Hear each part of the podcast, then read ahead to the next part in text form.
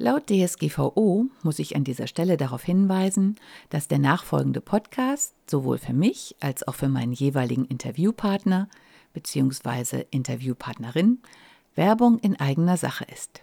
Und nun viel Spaß beim Zuhören. Fühlst du dich manchmal nicht so richtig wohl in deiner Wohn- oder Arbeitsumgebung? Dann bist du hier genau richtig. Herzlich willkommen zum Wohn dich Podcast. Ich bin Regina Rauin und bringe dir die Welt der Wohnpsychologie näher. Du wirst deine Wohn- und Lebensumgebung so gestalten können, dass sie nicht nur eine positive Wirkung auf dich hat, sondern auch auf deine Gesundheit, deine Leistungsfähigkeit und dein Wohlbefinden. Bist du bereit, deine Räume neu zu erleben?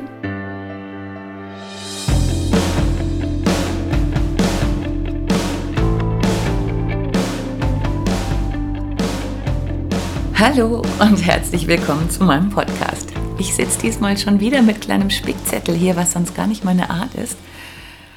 Und meine Stimme ist heute, glaube ich, ein bisschen belegt. Das liegt auch daran, dass ich so eine wunder, wunderbare, ja, wie hast du das so schön gesagt, Britta?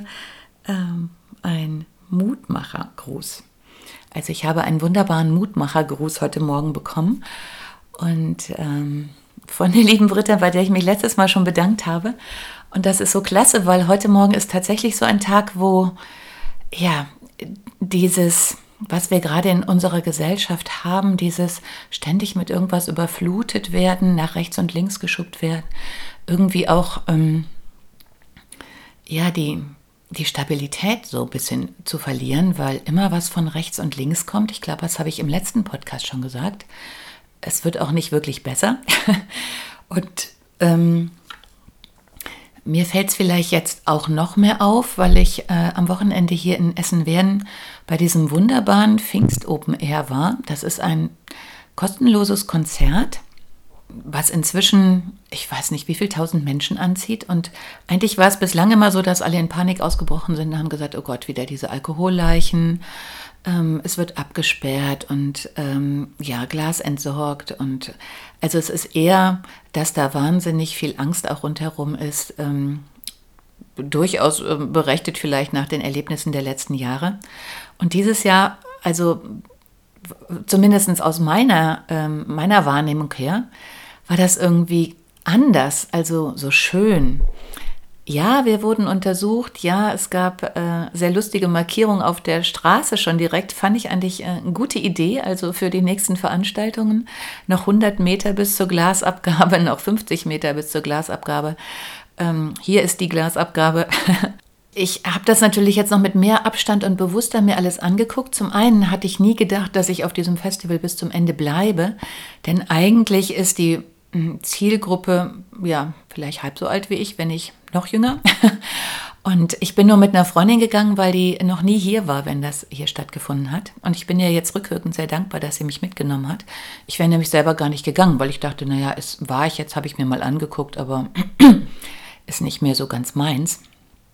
Stimmt aber gar nicht.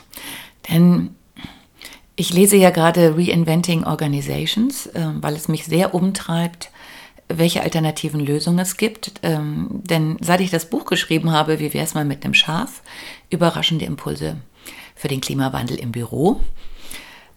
Ich weiß, ich, mich nervt es langsam schon selber, es immer wieder zu sagen, aber ich gestehe, es gibt natürlich Menschen, die diesen Podcast als allerersten hören und die dann sagen, wovon redet die eigentlich? Also Deswegen sage ich den Titel nochmal.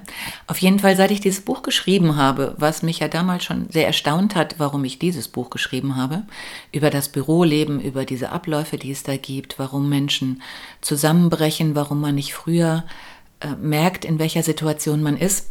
Seitdem spreche ich viel mehr mit Mitarbeitern, die ich toll finde. Ich frage nach, wann bist du aufgestanden? Wie lange stehst du hier schon? Wie, wie fühlst du dich? Wie ist das miteinander? Wie sind die Chefs? So gucke ich jetzt auch bei so großen Organisationen immer, wie ist es organisiert? Wie fühle ich mich als Besucher? Fühle ich mich irgendwie schon fast bedroht von diesen ganzen Kontrollen? Habe ich Angst, dass irgendwas passiert, wenn da eine größere Menschenmenge ist? Ja, und ähm, dieses Mal fand ich es alles total angenehm. Wir sind so mit diesem Menschenstrom mitgegangen die Ordner waren eigentlich alle total freundlich. Und ich habe so für mich so eine Art Spiel gemacht. Ich habe gesagt, okay, ich nehme schon ein bisschen größere Tasche, die hatte ich noch von der Interzoom, aber nur eine, die man auch zusammenfalten kann. Äh, ich habe gesagt, ich nehme die Tasche mit und ähm, gucke mal, ob ich äh, so viel Dosen sammeln kann, dass ich mir davon am nächsten Tag bei dem ähm, Lebensmittelgeschäft in meiner Nähe eine Flasche Rotwein gönnen kann. Und ich habe diesen Gedanken dann erzählt. Und es war auch mal so ein bisschen, ja, was ist mit den Leuten, die Flaschen sammeln? Wie viel kommt dabei rum? Wie fühlt man sich dabei? Und ich habe das so erzählt und dann hat einer eine Dose kaputt getreten, so ein bisschen vor mir. Und dann habe ich gesagt, äh, Mist, die wird zwar kaputt gemacht, aber wenn sie schon kaputt ist, kriegt man keinen Pfand mehr dafür. Diese Sache finde ich sowieso sehr merkwürdig. Ähm, dass nur die Maschine die Dosen kaputt machen darf und man sie vorher nicht mehr dahin bringt. Das Material ist ja nach wie vor dasselbe und es würde vielen Flaschensammler das Leben natürlich deutlich leichter machen, wenn sie schon plattgetretene Dosen da reinschmeißen könnten. Aber das ist wieder nur am Rande. äh, ja, auf jeden Fall habe ich so gesagt, oh schade. Und dann haben die sich umgedreht vor mir und haben gesagt, hm, was meinst du denn? Dann habe ich gesagt, na ja, das sind, ähm, ich sammle heute Dosen und jetzt ist die kaputt und es hat keiner mehr was davon. Ja, und dann kamen wir so ein bisschen ins Gespräch und der hinter mir fand das eigentlich auch ganz lustig. ich glaube, meine Freundin fand es schon langsam ein bisschen peinlich. Ähm, aber egal, auf jeden Fall ähm, hat dann auch eine, äh, eine andere, die, die liebe Anna, irgendwie habe ich an dem Tag vorrangig Annas kennengelernt. ähm, die hat äh, direkt angefangen mitzusammeln. Die hat gesagt, guck mal, da vorne liegt eine Dose. Und ich so, ach, das ist ja lieb, stimmt, man kann auch hier noch Dosen sammeln.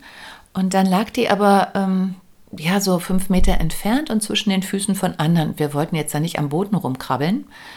Und dann hat der hinter mir auch gesagt, ach guck mal, da liegt die. Und dann hat der dann ähm, jemanden angeschubst und hat gesagt, oder so auf die Schulter getappert und hat gesagt, hey, kannst du uns die Dose mal rübergeben? Und das war total süß. Das Mädel hat mich dann angeguckt, hat die Dose angeguckt, hat ihn angeguckt. Und dann habe ich halt so erklärt, ja, ich mache so ein kleines Spiel und wollte mal gucken, ob ich so viel zusammenkriege, dass ich mir morgen eine Flasche Rotwein kaufen kann. Und dann hat sie mir die Dose gegeben. Und auf einmal war da so ein, ja, das Spiel hat sich irgendwie fortgesetzt und die Leute, die um mich rumstanden, haben dann nachher gesagt, guck mal, da am Rand liegt noch eine. Dann habe ich die geholt, dann lag wieder zwischen den Füßen eine und dann hat, äh, haben wir das Mädel nur angeguckt, das die mir vorher gegeben hat. Und die hat mich angeguckt, Dose angeguckt, hat sich gebückt und mir die Dose gegeben. Und dann stand ich da und ich habe tatsächlich, äh, ich habe ja die ganzen, äh, das ganze Jahr mich jetzt mit Online-Seminaren, Mindset und so weiter beschäftigt. Und eine der Aussagen ist halt, ähm, wenn du das Ziel weißt, dann, dann kommst du automatisch dahin. Und mein Ziel war halt die Flasche Rotwein, also eine schlichte Flasche Rotwein für 1,99. Ähm, und das heißt acht Dosen. Und ich habe in meine Tasche geguckt, äh, als ich durch die letzte Schleuse gegangen bin und untersucht worden bin.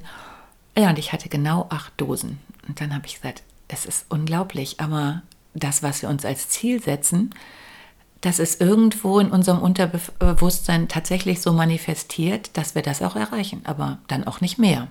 Und deswegen muss man die Ziele groß setzen.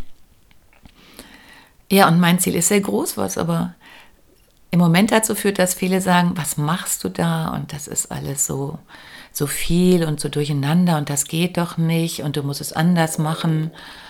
Und ich sage immer, ja, ich würde es eigentlich gerne anders machen, weil das andere so viel einfacher wäre. Aber ich kann nicht, weil mein Innerstes weigert sich, weil ich bin eben so, dass ich so eine Art Gesamtprojekt habe. Ich will nicht nur das Buch und dann verkaufe ich nur Buch, sondern wenn es mich halt umtreibt, eine Lösung zu finden, für Menschen, äh, mit denen ich spreche und wenn ich in Organisationen gehe, dann möchte ich denen auch eine Alternative bieten können. Ich bin, ja, Architektur. Innenarchitektur. Das heißt, ich gucke mir das innen an und Architektur heißt aber, dass ich wirklich was baue. Und wenn ich keine alternative Lösung habe, kann ich nichts bauen.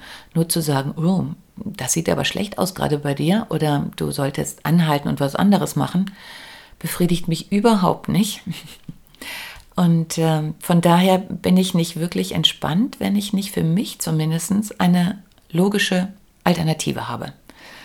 Und deswegen gucke ich mir jetzt alle Organisationen an und habe halt hier gesehen, wie genial, wenn der Gedanke, der hinter einem Projekt steckt, in meinem Fall, ich möchte mir eine Flasche Rotwein kaufen, so kommuniziert werden kann, dass die anderen das verstehen und das auch irgendwie als ein lustiges Ziel empfinden. Dann fangen die auf einmal an mitzumachen. Und ich habe keinem gesagt, boah, du musst jetzt unbedingt hier mir die ganzen Dosen geben und wenn du das nicht tust, dann bist du ganz schrecklich. Dann spreche ich nie wieder mit dir. Ähm, also im Prinzip das, was in Firmen ja ganz oft passiert.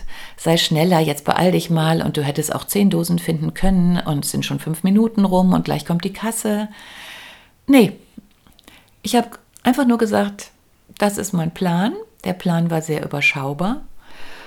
Und sie haben mitgemacht. Und das hat sich fortgezogen. Als wir durch die Sperre gegangen sind, gab es halt keine Dosen mehr. Und dann hat tatsächlich die liebe Anna, die äh, wir sozusagen in unsere Gruppe mit aufgenommen hatten, weil sie noch auf ihre Schwester wartete, die ähm, erst später kam, die sagte dann, guck mal, da liegt ein Becher. Und ich so, aha, ist denn da Pfand drauf? Und dann haben wir jemanden gefragt, ja, da ist Pfand drauf haben dann nachher gesehen, ja, man braucht aber einen Chip, um den Pfand wieder einzulösen. Und dann habe ich gedacht, naja, mit den Chips gucken wir später. Dann sammle ich halt jetzt Becher, weil das ist ja schade. Ähm, die haben ja auch Pfand, damit sie eben nicht kaputt getrampelt werden. Und dann Becher kann man noch viel besser sammeln. Und ein Becher bringt einen Euro und äh, das wären sonst vier Dosen, die viel mehr Platz wegnehmen. Und dann haben wir, äh, waren wir auf diesem Festival und es war eine wunderbare Stimmung. Also es war wirklich dieses Gemeinschaftsgefühl. Und das, obwohl die Bands von der Ausrichtung sehr unterschiedlich waren, also auf den ersten Blick.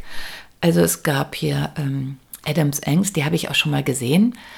Hammerhart, äh, super geniale, sehr kritische Texte, aber auch so, was mich erfreut, eher mehr so, so rockmäßig, also auch so richtig so wütend. Ne? Also toll. Dann ähm, ja, gab es den äh, Cover, also die Band des Abends war ich glaube von wegen Lisbeth. Mit diesem Namen tat ich mich den ganzen Tag schon äh, schwer. Die hatten eine ganz andere Richtung. Die waren auf einmal so la la la la la und wir tanzen alle zusammen.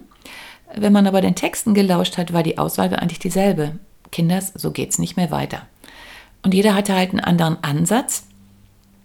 Aber das Kernthema war, glaube ich, bei allen dasselbe. Vorher war auch noch eine Band, die war eher so rappig und ich muss gestehen, ich konnte den Text nicht immer verstehen, weil äh, der konnte so, so schnell sprechen. Äh, ich habe natürlich wieder nur gehört, weil es mich betrifft, dass er sagte, hey Kiddies, ähm, meine Mutter war alleinerziehend und ich habe deswegen kein Gefühl für Großfamilien. Und dann habe ich gedacht, pling, ne? oh scheiße. Äh, stimmt, mein Sohn kennt die andere Form ja auch nicht, nur von meinen Eltern her. Klar, das ist ein anderer Erfahrungshintergrund. Und meine Freundin ja, man, man, man rechnet ja immer von der eigenen Position so hoch. Für mich waren jetzt so Festivals und mit vielen Leuten unterwegs gehen. Ich hatte auch noch das Erlebnis, dass mir auf der Kontrolle vorher, äh, also bevor wir durch die Kontrolle gingen, stand da neben mir halt diese Clique, die hatten gesehen, dass ich Dosen sammle und wir Spaß hatten. Und das hat sich so übertragen, dass sie mir dann ihre Flasche hinreichten, also wo noch was drin war, und sagten, hey, ähm, möchten Sie einen Schluck trinken? Da ist äh, Mango-Banane, glaube ich, drin. Und ich immer so, wie nur Mango-Banane, da muss doch auch Alkohol drin sein. Und die so, hm, Mango-Banane, probieren Sie doch mal. Ja, und ich habe von Hundespaziergängen gelernt, äh, ich gucke mir eigentlich gewöhnlich nicht den Hund an, sondern vorrangig das Herrchen oder das Frauchen.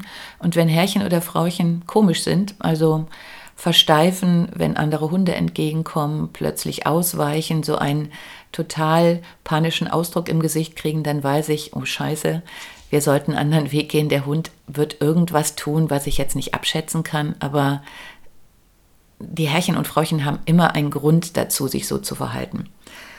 Bekommt mir aber jemand völlig, ähm, ja, ich sage jetzt mal trutschig entgegen, tiefenentspannt, dann weiß ich, der kann so tiefenentspannt sein, weil auch sein Hund tiefenentspannt ist.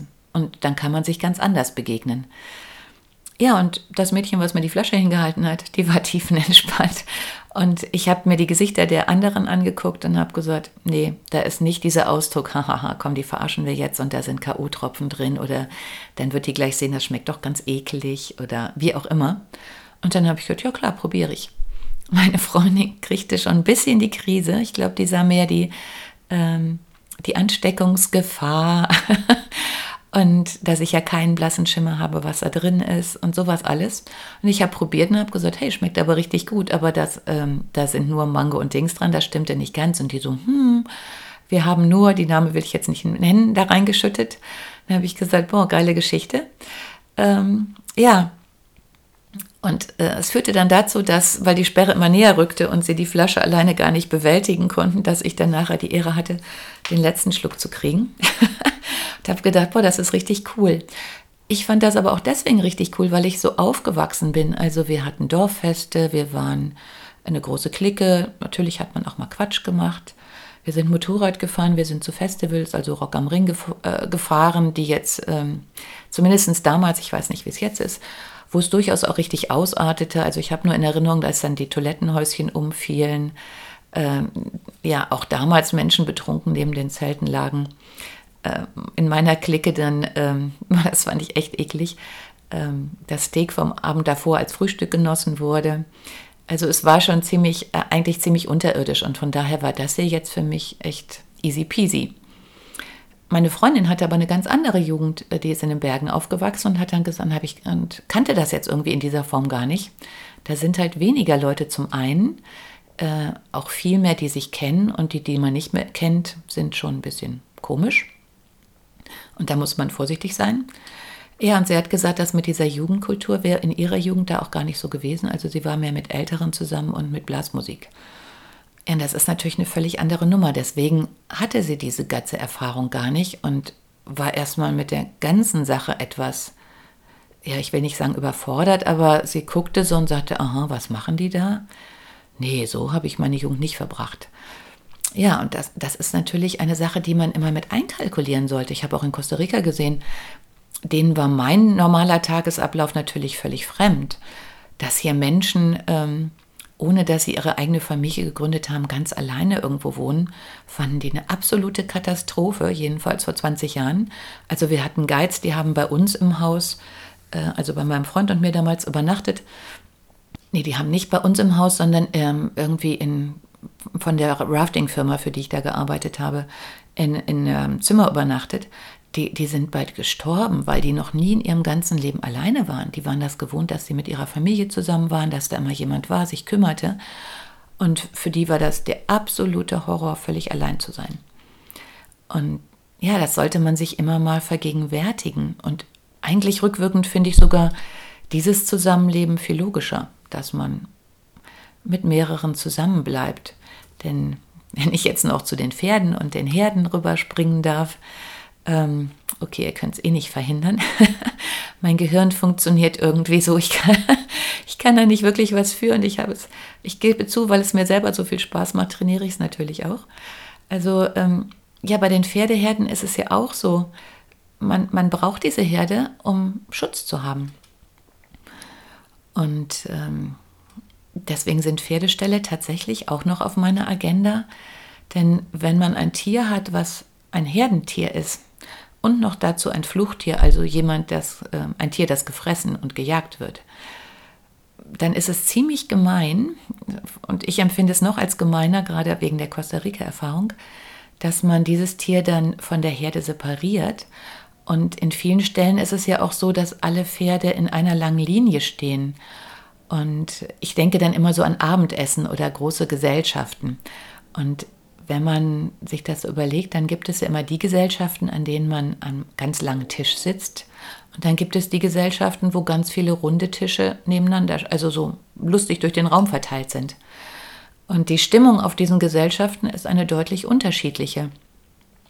Denn an diesem langen Tisch, da sind wir, hey, wieder bei der Innenarchitektur, an diesem ganz langen Tisch kann ich normalerweise, also wenn es leise ist in der Umgebung, die Akustik gut ist, kann ich mit zwei bis drei Leuten, die mir gegenüber sitzen, sprechen und mit denen, die rechts und links von mir sind.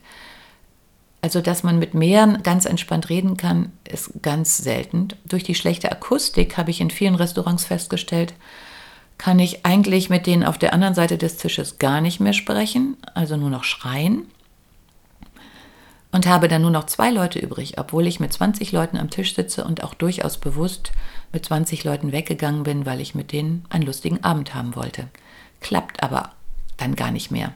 Bei den runden Tischen ist es aber gewöhnlich so, dass ich auch mit sechs, acht oder zehn Leuten in einem Rutsch sprechen kann, weil wir alle, ähm, ja, die meisten kann ich sehen und die, die ich nicht sehen kann, die sitzen sowieso neben mir. Ganz andere Situation. Und bei meinem Pferd, also ich bin jetzt offizielle Pflegebetreuerin äh, für die, die hübsche Shanti. Ich habe meinen Test bestanden, die Urlaubsvertretung.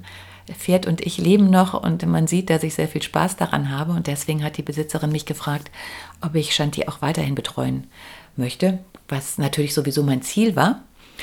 Ähm, ja, das nur am Rande. Ja, und Shanti steht halt in einem Stall, der ist vielleicht so ein bisschen aus der Not geboren. Also das war mal halt ein Bauernhof und da ist halt ein rechteckiger Raum. Und die Pferde, die fünf Pferde, die drin stehen, können sich angucken.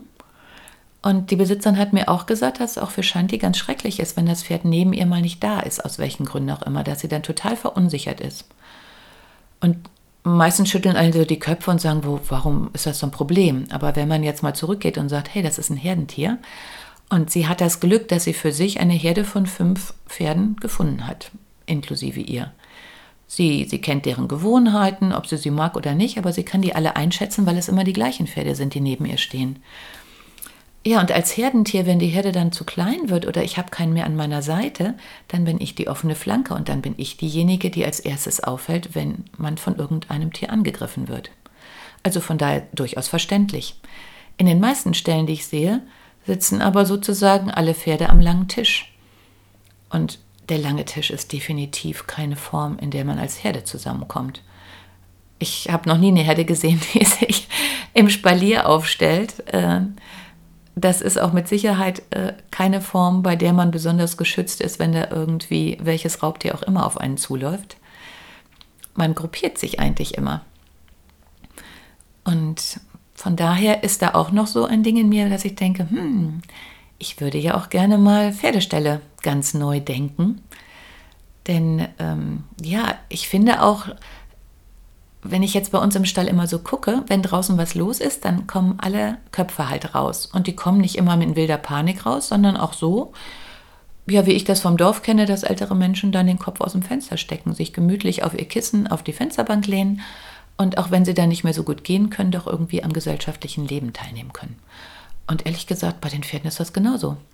So dass ich auch immer denke, alle sind ja nur immer nur, ja, jeder redet immer davon, oh Gott, und das Pferd könnte sich erschrecken. Oh Gott, und dann geht es mit mir durch. Aber ein Pferd, was daran gewöhnt ist, dass da dies und das hergeht und das als normalen Tagesablauf kennt, das erschreckt sich dadurch natürlich nicht mehr. Und dann bleiben viel weniger Dinge übrig, die es nicht kennt und bei denen es sich erschreckt. Und außerdem, wenn es halt in der Herde da steht, ja, der Impuls gibt, läuft durch. Also wenn sich eins erschreckt, gucken auch die anderen erstmal, da bin ich mir auch ziemlich sicher. Nur, was ist denn wichtiger? Einmal erschrecken sich alle oder ich halte alle Pferde in einer ständigen Angst und Unsicherheit, weil sie wissen, ich bin ganz alleine und können sich nie so richtig entspannen. Sollte man vielleicht auch mal drüber nachdenken. Ja, und das andere ist, dass man ja voneinander lernt. Und bei dem Konzert, auf dem ich hier in Essen war, da haben sich genau diese gleichen Sachen halt abgespielt. Also die Begeisterung ging durch die Menge. Ähm, es, es war ein ganz witziger Effekt, dass also, ich weiß gar nicht mehr, bei welcher Band es war, ich nehme mal an, bei Adam Engst, dass die Leute nicht nur hochgehüpft sind und natürlich begeistert, Hände hoch, mitgeschrien, äh, ausgerastet, was halt so dazugehört, sondern es gab auch immer so ein Dings und das erinnerte mich an meine Jugend damals äh, tatsächlich auch in Essen in der Zeche Karl habe ich jetzt nochmal nachgecheckt.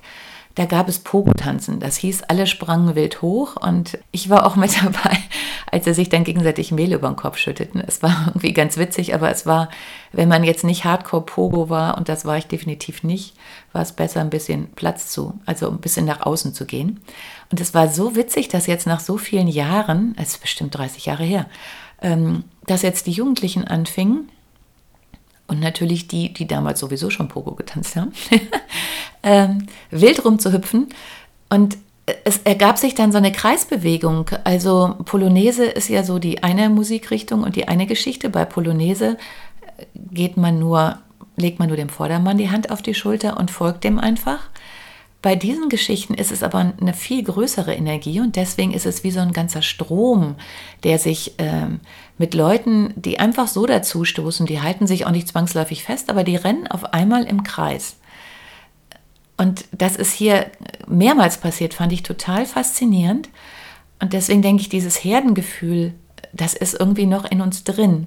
Und wenn wir dann so begeistert sind, dann scheint tatsächlich der Kreis oder eine amorphe Form ähm, etwas zu sein, was uns irgendwie gut tut, was uns zusammenhält.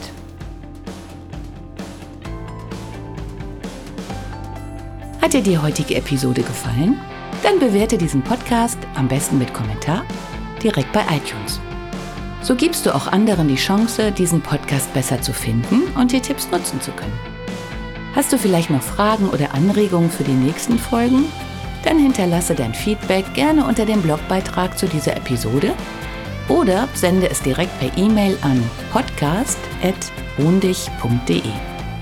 Meine E-Mail-Adresse und alle Links zum Beitrag findest du in den Show Notes. Und denke immer dran, wohn dich und entfalte deine Persönlichkeit.